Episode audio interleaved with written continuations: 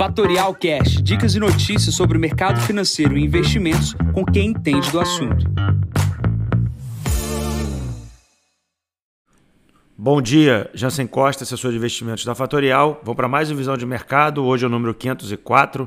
Hoje é dia 25 de abril, 7 e meia da manhã. Inflação e crescimento, temas diários que não dão sinal de trégua aqui nesse podcast. Começando aqui pela China e pela Ásia. A gente vê o cenário misto de bolsas subindo e caindo no continente. Uh, basicamente, uh, o MSCI Ásia sobe 0,7%, o Japão sobe 0,84%, mas as ações na China caem no dia de hoje. Minério de ferro sobe 0,35%. E temos a notícia aqui no início da manhã que a Nova Zelândia subiu a taxa de juros em meio ponto percentual. O mais interessante é que a Nova Zelândia já indicou que vai apertar ainda mais o pace de subida de juros, ou seja, vai subir mais do que meio ponto percentual para segurar a inflação no país. Ou seja, o problema de inflação não está aqui só no nosso país ou no nosso continente, é global e é todo dia nesse podcast. Plano para a Europa, a gente vê um cenário hoje de bolsas para cima, 0,53% o índice de 600 da Europa. E o que é importante olhar aqui são as taxas de juros, tanto na Alemanha tanto quanto na Europa, na zona do euro. Né? Na zona do euro, com um título de dois anos, ele está cotado a 2,52% ah, de taxa de juros, enquanto o título de 10 anos da Alemanha é 0,94%. A gente está no meio de um encontro na Europa sobre economia e a gente também tem falas no dia de hoje do Banco Central. O Banco Central Europeu está mais atrasado do, do que o Banco Central Americano na, na contenção de juros, né, na subida de juros. A gente tem um problema na Europa que é a questão da guerra e a questão da energia. A gente já comentou sobre isso, sobre a pauta ESG, que está sendo bem, bastante problemática na construção de novas fontes de energia não limpas. Né? Então, a gente tem esse problema do estrangulamento do processo de energia, dado que a Europa continua e quer continuar a crescer, e a gente tem um problema da inflação com relação às cadeias globais. A gente deve ter um cenário positivo para os próximos 90 dias, mas a dificuldade da leitura torna esse podcast aqui todos os dias de manhã um pouco repetitivo para os mesmos assuntos. É, plano para os Estados Unidos, novidades lá na parte de ontem, o número de, de venda de casas novas desabou, é, 16% mês contra mês, começa-se a, a, a, ter sinais de uma recessão, na verdade, de uma diminuição também do crescimento americano, venda de casas antigas também veio abaixo das expectativas, e a gente tem nessa semana, hoje, a divulgação da ata do FED, a ata da última reunião, que deve dar o tom aí do que, que, tá, que, que foi discutido pelos uh, presidentes dos bancos centrais americanos sobre o quesito de alta de juros. A gente vem dos Estados Unidos ontem também uma acomodação uh, do título de 10 anos, né? a taxa está quase 3%, agora ela bateu ontem 2,76%.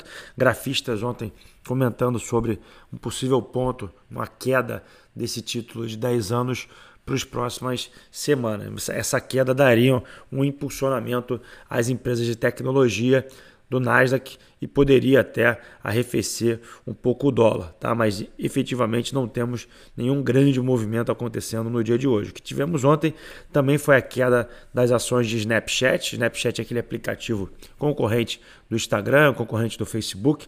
As ações caíram 43% só no dia de ontem. Então, as empresas de tecnologia vêm sofrendo bastante com esse processo inflacionário e de altas de juros. Um campo positivo uma varejista americana chamada Nordstorm sobe 9%, subiu ontem 9%, com dados de venda das lojas. Isso foi positivo dentro de um cenário negativo. Plano para o Brasil, principal destaque é a questão da política de preços da Petrobras, né? Saiu ou tem a tentativa de troca do presidente da Petrobras. Obviamente, a tentativa deixou claro que é, os minoritários devem ir contra essa decisão. Porém, a tentativa da mudança da política de preço é única exclusivamente por questões eleitoreiras. Né? É, o liberalismo é, é, vira um pouco populismo. Né? Então, a gente já viu esse problema, isso é péssimo para a companhia Isso é péssimo para o Brasil, porque isso retém inflação e, obviamente, a gente acaba tendo preços artificiais aqui no país, quebrando todos os outros importadores e todos os outros uh, distribuidores de gasolina aqui no país. Então, fica muito difícil o Brasil ter uma política de preços é, compatível com o mundo, dado que toda hora tem um intervencionismo de alguém é, por, baixa, é, por parte de uma caneta e não por parte do mercado. Na corrida eleitoral, a gente teve a desistência do João Dória e, obviamente, ontem o PMDB, o MDB, perdão, confirmou aí Simone Tebet para como pré-candidata à presidência da República. Tivemos ontem um dado negativo, que foi o IPCA 15, acima das expectativas, e o mercado começa a acreditar que a taxa de juros ou vai subir e permanecer mais alta frente ao cenário anterior. Ontem tivemos um ajuste nos DIs das curvas futuras de juros. Hoje a agenda começa às 9h30 da manhã com pedidos duráveis nos Estados Unidos, atenção para esse número. 11h30 da manhã, estoques de petróleo também nos Estados Unidos. E no fechamento do dia, o Bolsonaro fala sobre um programa chamado Crédito Brasil, após o mercado já ter fechado. Nesse momento, S&P 3.945 pontos, praticamente estável de um dia para o outro. Petróleo 112 dólares, sobe 1,22%.